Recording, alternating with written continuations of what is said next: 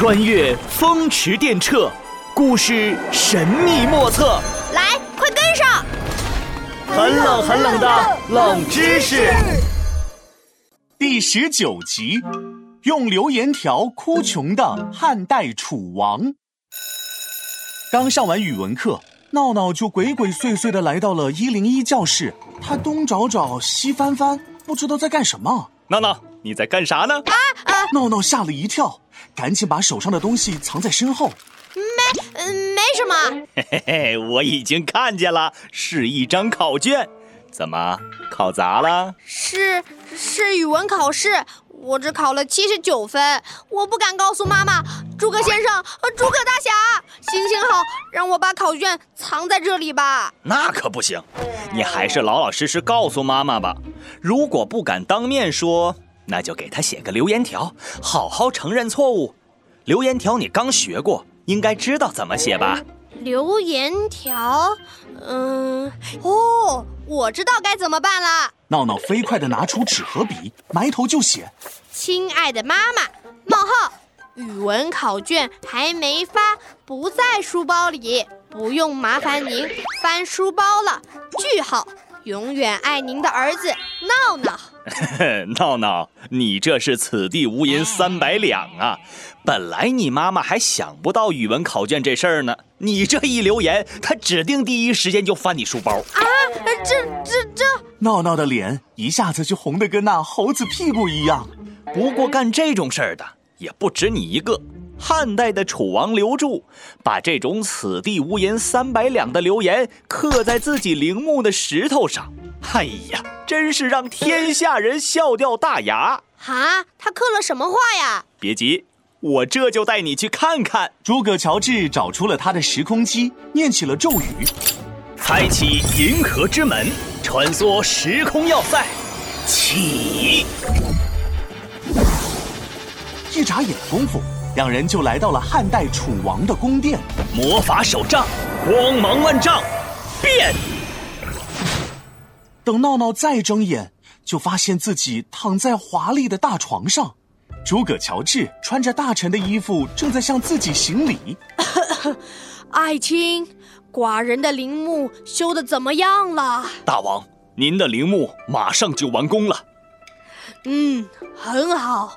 不过还有一件事，寡人非常担心啊。大王，请讲。寡人要在陵墓里放上各种各样的奇珍异宝，但是盗墓贼这么猖獗，有什么办法可以阻止他们偷我墓里的宝贝啊？大王，臣已经让工匠在墓室里布置了一道又一道的机关。盗墓贼胆敢进入墓室，非搭上小命不可。可盗墓贼诡计多端，万一破解了机关呢？唉，还是得想个办法，直接打消他们进入墓室的念头。这，哎，臣想到一计，准备几十块千斤重的大石头，牢牢塞住陵墓的通道，这样盗墓贼想进入墓室都难。大石头，哦，你一提大石头，寡人突然有一妙计。你这样这样，嗯，好。楚王刘柱想到了什么妙计呢？别急，接着往下听。刘柱死后，一个月黑风高的夜晚，两道身影出现在陵墓外黑漆漆的山林里。闹闹又变成了一个盗墓贼，而诸葛乔治则变成了他的小跟班。呵哎！道圣你道我 来巡山，看到大墓就把洞钻。今日挖到金山银山，明日快活赛过神仙。诶，突然，盗墓贼李闹停了下来。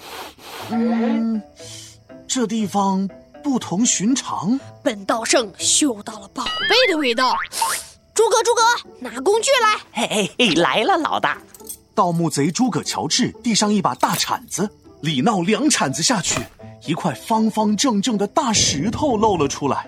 老大，这块石头上有字，我来看看啊。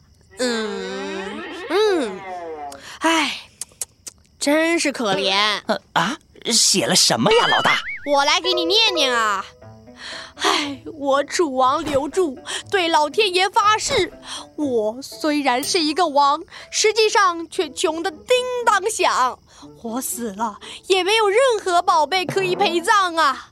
我的墓里只有棺材和尸体，一件金银珠宝也没有啊！看到这段话的好人，看在我这么凄惨的份上，就不要进我的墓了。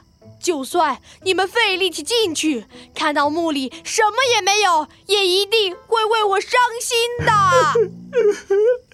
老大，这个楚王好惨啊！我们走吧。哎呦，你这呆子，这种假话也信？堂堂一个楚王，墓里能没有宝贝吗？他越是这么说，越说明这墓里宝贝多着呢。我们马上开工。盗墓贼李闹和诸葛挖了一天一夜。终于进到墓室，果然见到堆成小山一样的金银珠宝。啊，老大，果然跟你说的一样。嗨，那是天才盗圣李闹的名号，可不是白叫的。发财喽！发财喽！